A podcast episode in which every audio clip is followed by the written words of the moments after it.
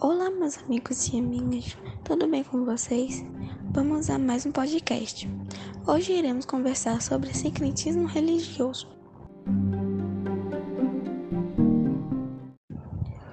Para começar, vamos falar um pouco o que se entende por sincretismo religioso.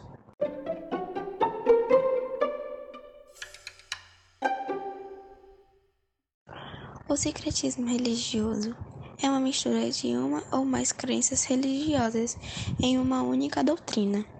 Este modelo de secretismo, assim como o cultural, nasce a partir do contato direto ou indireto entre pessoas com crenças distintas. O secretismo religioso aconteceu diversas vezes ao longo da história. Foram episódios como invasões, guerras e colonizações que culminaram ao contato entre diferentes sociedades e, como consequências, a fusão de crenças e tradições. A fusão entre religiões pode acontecer de forma natural pelo contato com diferentes crenças ou por imposições, quando há uma relação de dominação e uma das crenças é imposta para um determinado grupo de pessoas. O candomblé é uma religião regionalizada no Brasil, porém com características trazidas pelos negros da África. Como nessa época a Igreja Católica proibia os rituais africanos, os negros usavam as imagens católicas como símbolo, mas continuavam cultuando seus orixás, inquices e vodus. Marcas bem visíveis do sincretismo religioso no Brasil. Em novembro temos uma data importante no calendário, o Dia Nacional da Consciência Negra.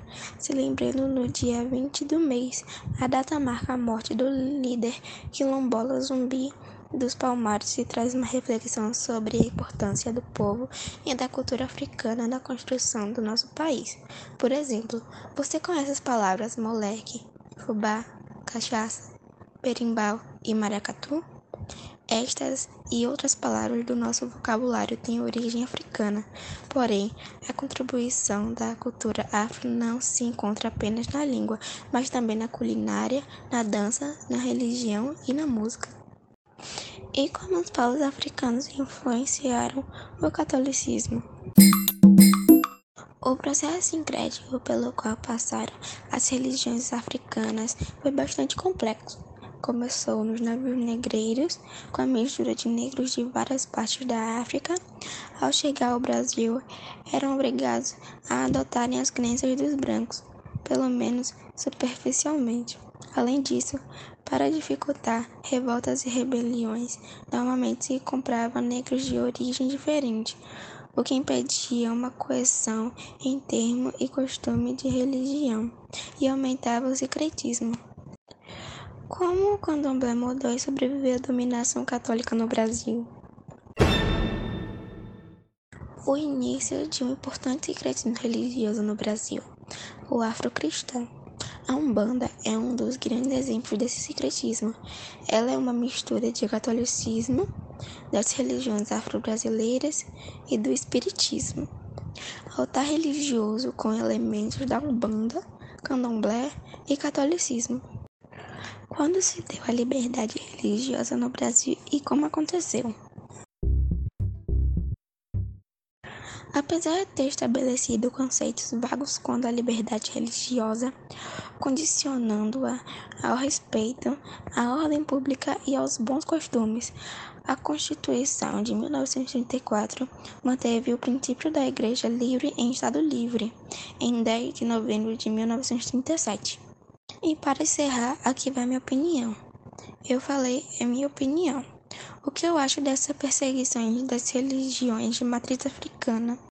O secretismo valeu como uma poderosa arma que, de início, os negros habitualmente planejaram contra a pressão esmagadora da cultura superior dos povos escravizados. Apesar dessas dificuldades, houve espaço para manutenção dos costumes e crenças ainda que escondidos.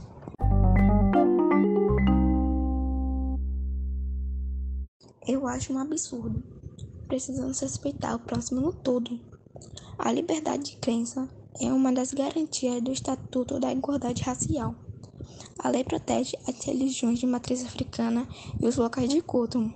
Apesar do respaldo legal, é apesar de termos uma lei que dá esse amparo, podemos ver que não ocorreu na prática nenhuma mudança do passado para o presente. Continuam sofrendo ataques e discriminações.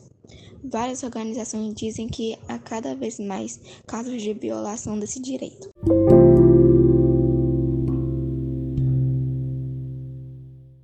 Espero que tenham gostado. Até o próximo podcast. Tchau!